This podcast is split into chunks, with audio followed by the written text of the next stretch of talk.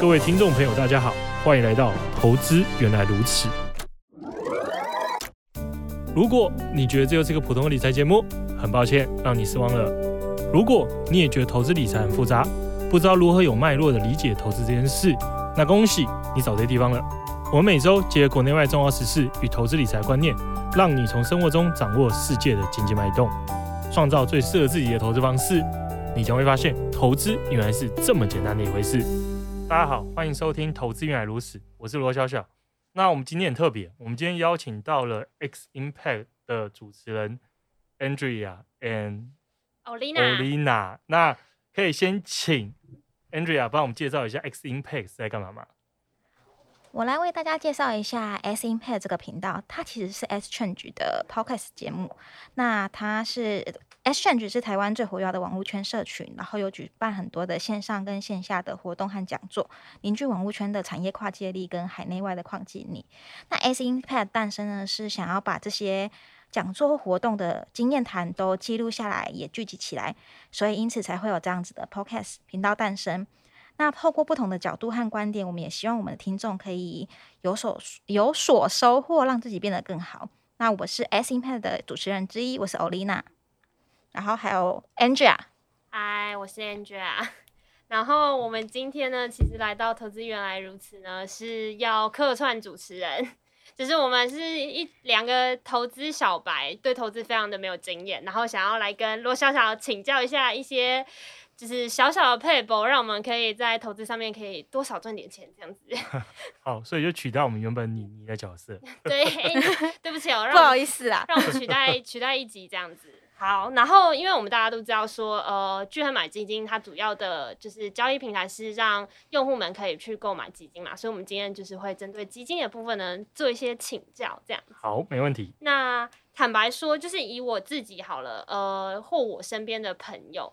呃，我自己是其实我对基金不是很了解，然后我我虽然有买基金，可是是因为我爸说你就是买这几档就对了，我已经研究过了，我是无脑的去买。但是我身边的朋友其实对于基金来讲，相对来讲，例如说美股或者是加密货币好了，比较不熟悉，所以我第一个想要问的问题就会是说，诶，其实就是我知道的基金投资的标的其实蛮多的，所以不知道说可不可以简单的帮我们介绍说基金的类型啊或标的大概会分什么样子？好。我觉得投资人在选基金的时候，其实一定要先认知到基金大概可以拆成三个种类。嗯，第一个就是股票，一个是债券，一个叫平衡。那股票的话就很简单嘛，就像是你买台股好，它的就是一大堆台股组成的基金，就是股票型基金。啊，当然或者是换成一大堆全世界股票或是美国股票组成，这是股票型基金。嗯，那另外是债券型基金，债券型基金其实啊，其实我觉得好像有有点。顾名思义嘛，就是债券，呃，对，就是一大堆债券组成的。只是这一大堆债券还有很大的差别，我们等下再跟大家解释。那最后也是平衡，平衡就是刚才讲到的股票跟债券加起来，它里面有股有债啊，当然比重可能不一样，有的人可能是一半一半，有的人可能是六比四嘛。那四该基金经理人自己自己调整。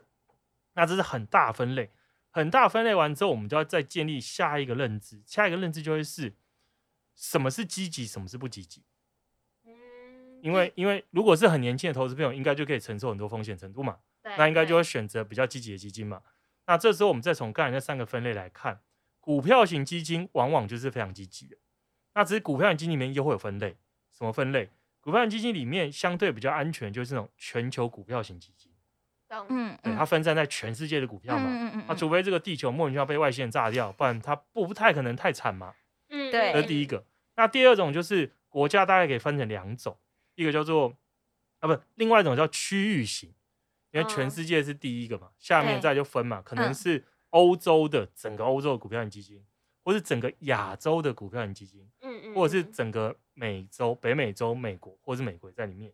那再的话就是单一国家，那单一国家的话，大概可以分成两种，一种叫做已开发国家，嗯，就是传统上我们认为的高高所得的。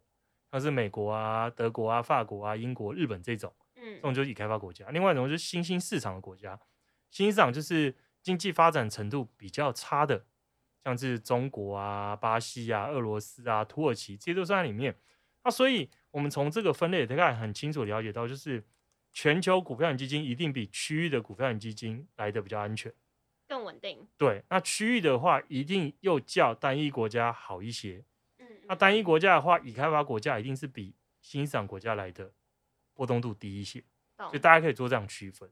那另外就是我们刚才提到债券型，债券型其实也是非常天壤之别。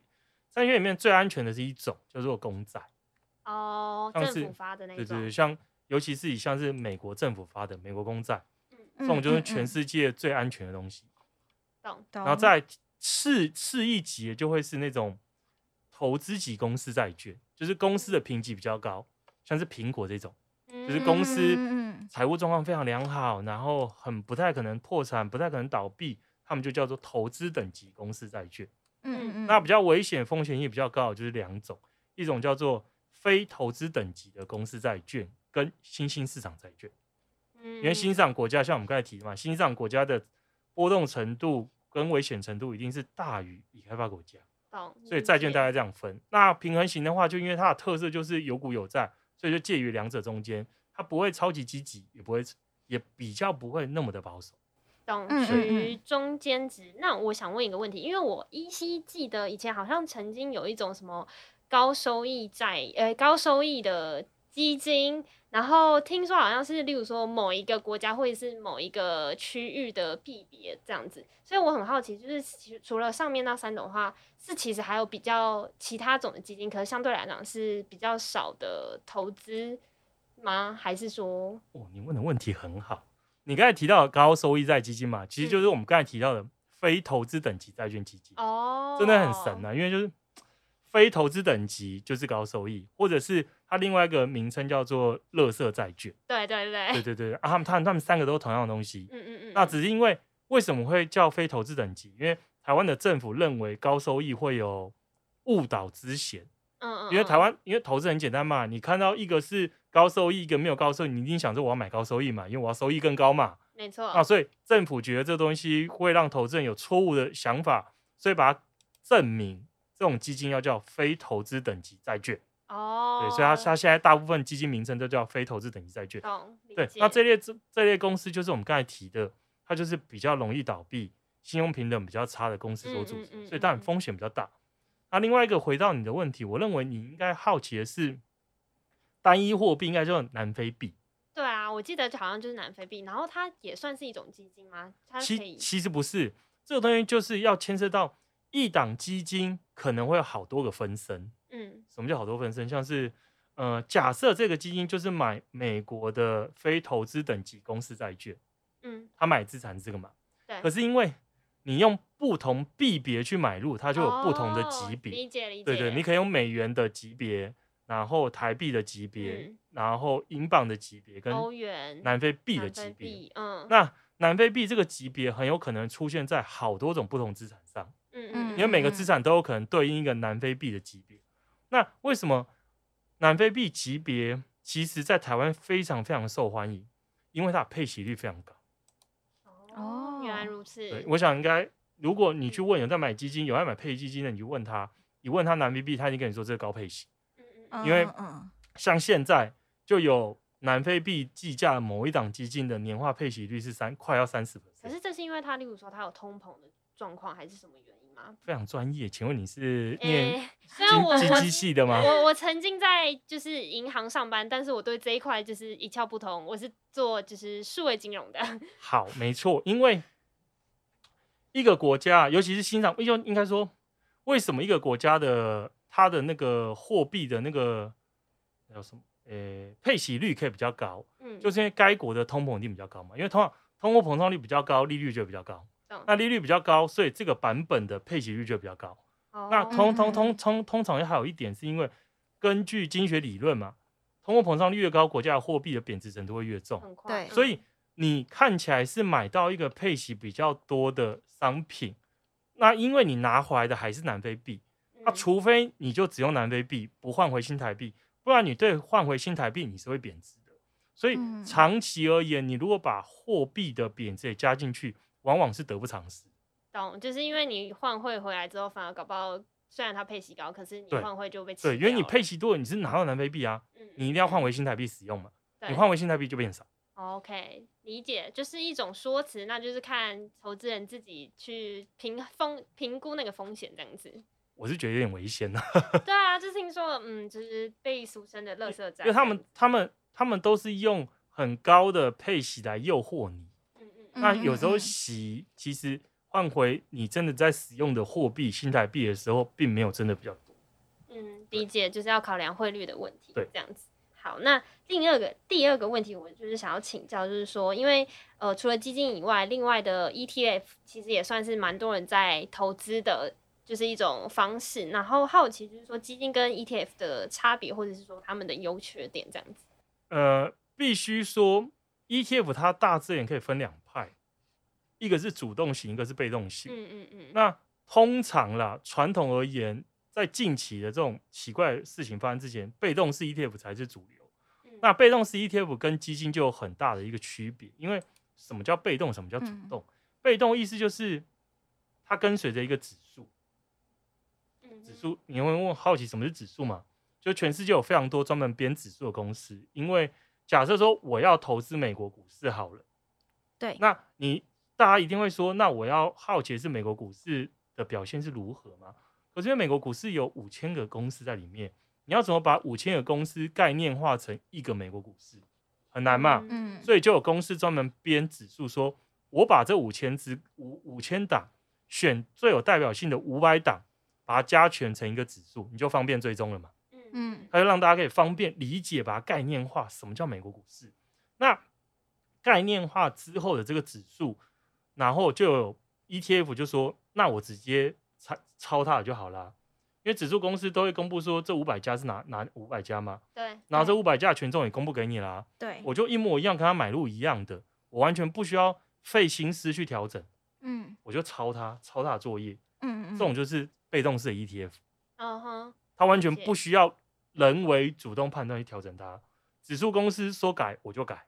对，它会自动帮你跳。例如说，某间公司就是它近年的成长，就是好像相对来讲变薄弱，那它可能会把那个百分比做调整。对对对对，所以 ETF 就被动式 ETF 就是这样操作概念。嗯嗯嗯。那基金的话则是完全截然不同。基金的做法就会是，基金都有基金经理人或基金经理团队嘛。这个团队他花了非常多的时间在做研究。嗯。他就从美国这五千家公司里面找他看好的，他根本不用管指数长怎样。我管指数买多少不需要，我只要买我认为好的，所以它就叫主动式啊，嗯，就一个被动就主动嘛，主动就是可以主动出击，我可以选我自己要，所以 ETF 跟一般基金的最大差别就是你相不相信好的经理团队能够带给你更好的一个绩效。哦，理解，因为基金都有那个基金经理人，管理费，就等于是那个基金经理人去判断说他觉得选哪些标的是对是有看涨的趋势。对，所以很多人都会去追那些热门的基金经理人的热门基金，嗯、因为他认为说他过往的绩效很优异嘛，嗯，他有很好的那个记录，所以我相信他会继续表现良好，所以就会买入这些热门基金。嗯。理解，等于比较偏向是人去选择标的这样子。好，然后比较好奇的是说，因为相对于就是有投资经验的投资人来讲，就是像我们这种投资小白，好了，有建议怎么去，例如说，当我决定我要去做基金投资的时候，那我第一步可能要做哪些事情？我觉得你要先认清楚自己这笔钱投资的目标是什么。像是假设说你的投资目标是要拿来当做退休用的，嗯嗯，那你再下一步问就是，那我离退休有多久？如果我离退休还有三十年的话，那这笔钱就应该用投在非常积极的标的，因为你有三十年时间，你三十年时间你一定会度过非常多的景气循环，也就是股票会有非常多的高点跟低点的，对，那你这个景气循环这么多高点跟低点，你不可能真的每次都猜中。所以，既然都会遇到，还不如就直接买一个股票型基金，长期抱着，懂懂，长期定期定额一直扣下去就对了。懂。那可是当你要逼近退休的时候，你就要开始把你的股票型基金的比重往下降，增加我们刚才提的那种公债类啊，或是投资等级公司债这些所组成的基金。懂。嗯嗯。哎，那我想要好奇，想要了解，如果针对是投资小白的话，他如果对呃基金的投资感兴趣的话。一般而言，他会需要先有哪些基本的知识，就是了解，比如说配息不配息啊，或者是说可能是有什么样的风险，或是一些标的之类等等的，他会必须要具备哪些知识，然后可以怎么去搜寻，让他可以更了解他怎么去投资。好，我觉得第一个需要了解，其实就我们一开始回答那个问题嘛，就是基金分哪些种类，嗯，这个东西很重要，因为这些基金种类就对应的不同的波动度，那不同波波动度，因为通常有一句话嘛，就是高风险高报酬，对，你越高风险就等于越高的波动度，就等于越高的潜在报酬，所以如果我离我的目标投资目标的时间越久，我就应该挑选波动度越大。潜在报酬越高的基金来伴随我，可如果我的投资时间越短，我就反过来我要挑选波动度极小。那这些波动度就跟刚才一开始提到的资产是对应在一块。嗯，所以假设说你现在离退休还很久，你就直接长期定期定额一直买美国股票型基金其实就够。嗯嗯嗯，这第一个，第二个就是刚才你提到的还有很好的重点叫做配息。嗯，因为我觉得很多人都会觉得配息。是一件好事，因为他会觉得，对我 随时都可以把钱拿出来放口袋嘛，好像随时都在入袋为安。对。可是其实你这时候就要想，如果一样，你的投资目标是很长远，为了把你的钱复利增长成很大的一个退休金，或者是可能要买房子的钱好了，就它有很长的时间。嗯。那你要想的是，投资的这种投资的目标是借由时间的复利效果，把小钱变大钱。所以钱是要去复利才会变大。嗯，那你每一次配息都把你的获利拿出来，要怎么复利？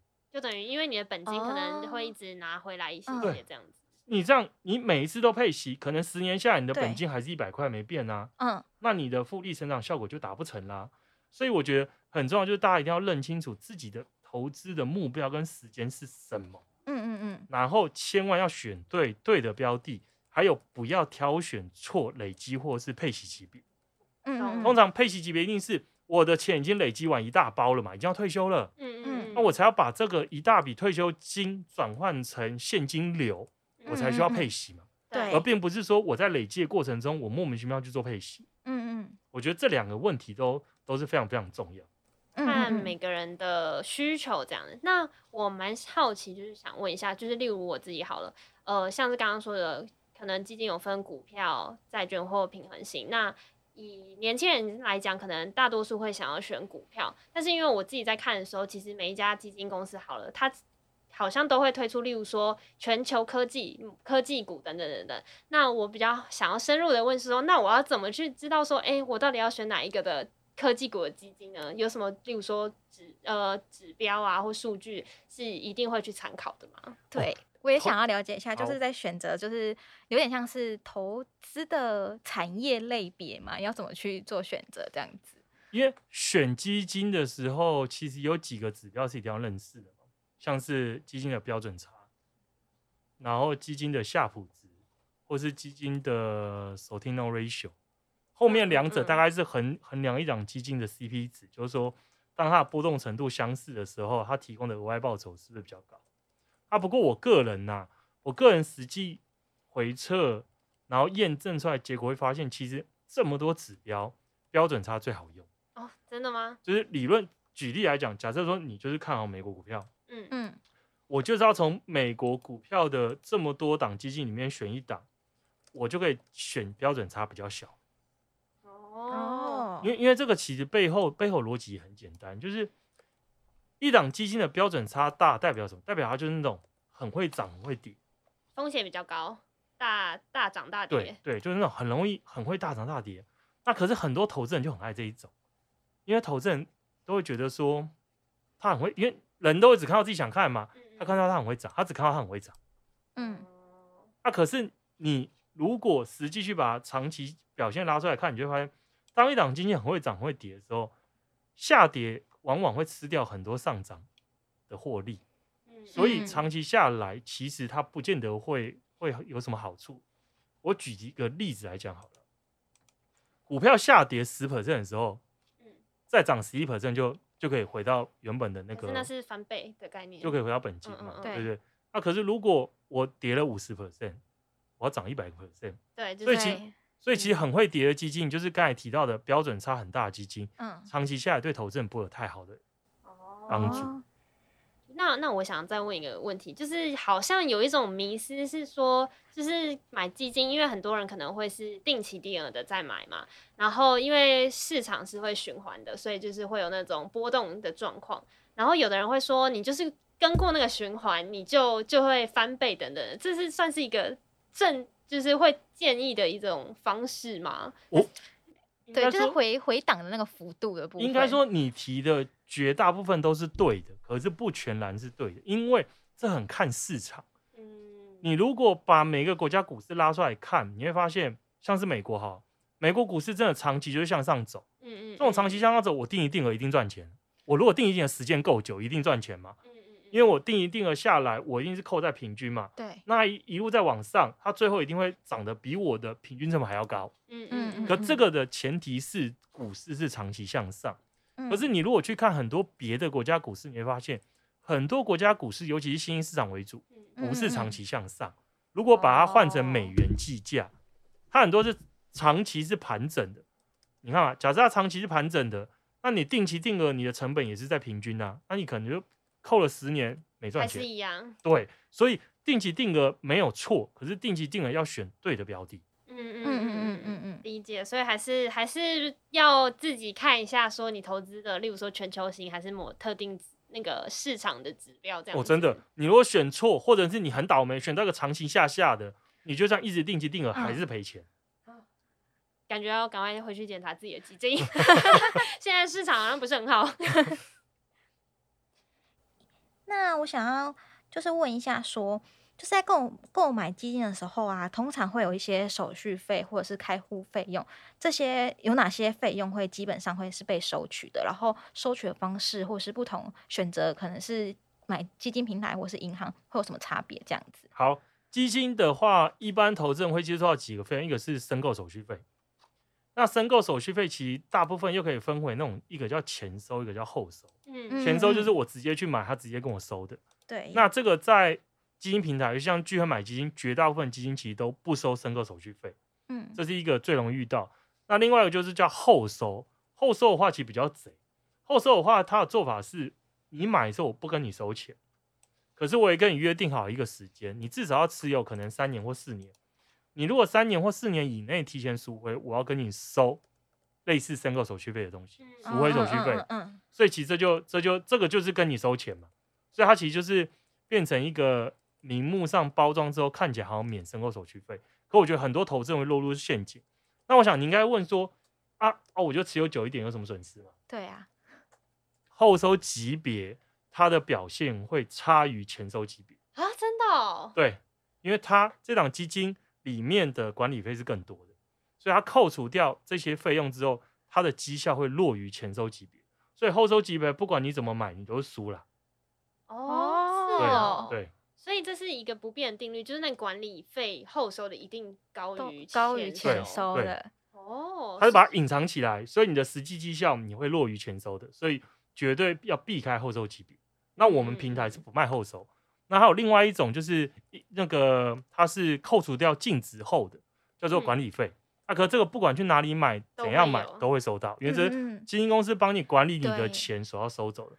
那还有一个是叫做信托。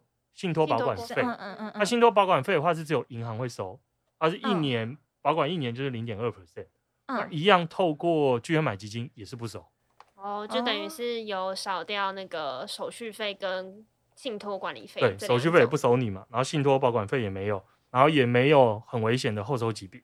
嗯嗯嗯嗯，所以已经过滤掉一些那个基金了。那所以他没有什么开户的费用或什么的费用？我、哦、没有，因为开户开户在银行开户也是没有费用的，嗯、对不对？开户都都不会不会有费用，因为他就是要让你买，哦，不可能会 收你开户，连开户都要收你费用，这太扯了吧？又不是又不是土匪，一听就知道真的是投资小白。那想要问一下，就是嗯、呃，选择基金的。类型的话，好像是有什么牛市、熊市，好像还有猴市，对吗？就它这是有什么嗯不一样，就是它的差别。股市应应该说是股市可以分为牛市跟熊市啊。那、牛市就是向上，嗯，那、它熊市就是向下。那通常通常这两个东西又跟景气循环是绑在一块。嗯嗯嗯。当经济是向上的时候，股市就跟着是牛市向上。那这个时候当然适合的商品就会是股票型基金。嗯，因为它一直在涨。对，那或者是一些风险性债券，像是非投资等级债或欣赏债，这三类在你股市牛市的时候表现都很好。那反过来熊市的时候呢，就是避险资产会当道。那避险资产就像我们一开始提到，像美国公债啊。或是投资等级公司债、嗯嗯、这两类防御性质比较强的，嗯，他们在熊市的时候表现就会比较好啊。不过因为今年很特别，今年是属于一个三十几年以来第一次又再次遇到的一个超级大熊市啊。这个熊市是股市也跌，债市也跌，比较特别啊。连债市，所以现在买债相关的基金，就是也是要看标的或看个人的投资方式了。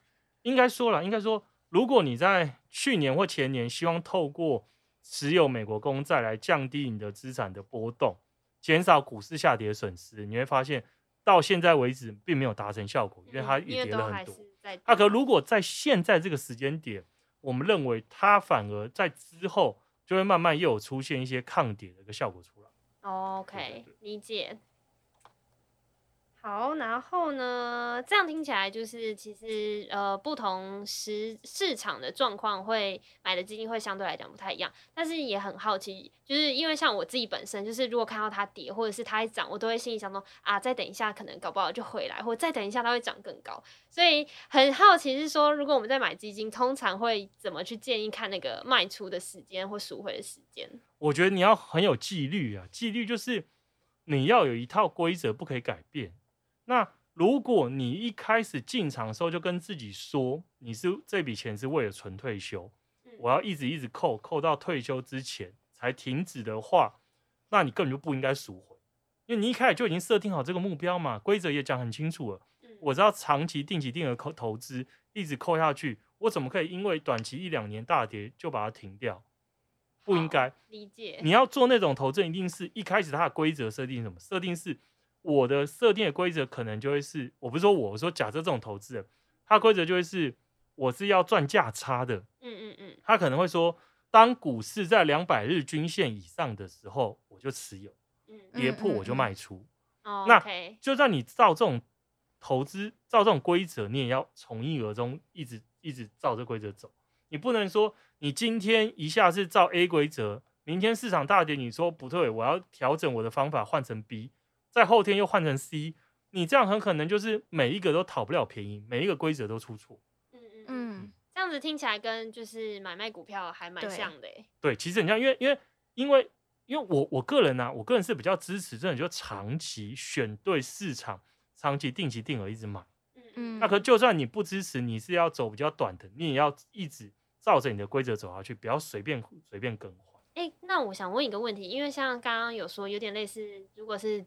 跌破，就是有的人会设定，就是说跌破季线，跌破什么线，对对对，然后他就去买进，然后或者是他超过就是几个月的季线是有一个卖出点，他就卖出。可是因为这还蛮像股票，基金是也可以这样看吗？因为基金它大部分，就像我们提的，它其实绝大部分还是它有对应的标的嘛，嗯，我们提好多分类嘛。它如果是美国股票型基金的话，你去看，它当然还是会给你一个说它比较参考的指标什么。有可能是标普五百嘛？嗯，啊，如果是标普五百的话，你就可以看每天标普五百的一个变化，去参考。如果要做短线，但我不是很支持啦，嗯嗯嗯，因为我觉得这个方法其实赚不了什么钱啦。懂。那如果硬要的话，就是参考对应的指数来决定买判断买卖的进出场时点。不过说老实话，技术分析其实是不会有用的，因为技术分析很久以前曾经在华尔街流行过。嗯嗯嗯，后来这几十年没有人在谈了，因为没有效嘛，有效华尔街怎么会不用？哦，比较偏向，因为好像有一派的说法是说，因为他就是在研究过去的，就是它的走势，但是不等于未来的。对，他就是看图说故事嘛，嗯、那条那条线要怎么画都行啊。理解。好。那感觉起来就是今天分享了蛮多，就是跟基金相关的，就是对于那个基金的投资小白，应该算是蛮有收获的。而且我们今天也成功串场当主持人，对，跑来别家呃别人家的那个频道当主持人，对。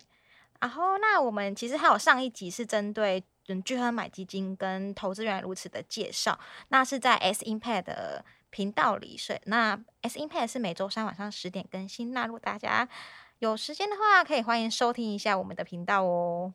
那就是今天来客串当主持人就到这边，那也谢谢罗笑笑，就是让我们上来，然后跟我们分享了蛮多就是投资基金相关的知识这样子。好，感谢两位，希望之后还有机会合作。谢谢，谢谢，谢谢，谢谢，拜拜，拜拜。在节目的最后，要来提醒大家，现在到聚亨买基金开户，输入我们的限定代码 FUNDDA 就会送红利点数。有任何问题或是想要得到相关资讯，都可以加入我们的 Facebook 社团，叫“投资原来如此”。那也记得要到我们的聚亨买基金官方 Facebook、Line 跟 Instagram 按赞。那详细资讯都放在 Podcast 的资讯栏，大家可以直接点进去看。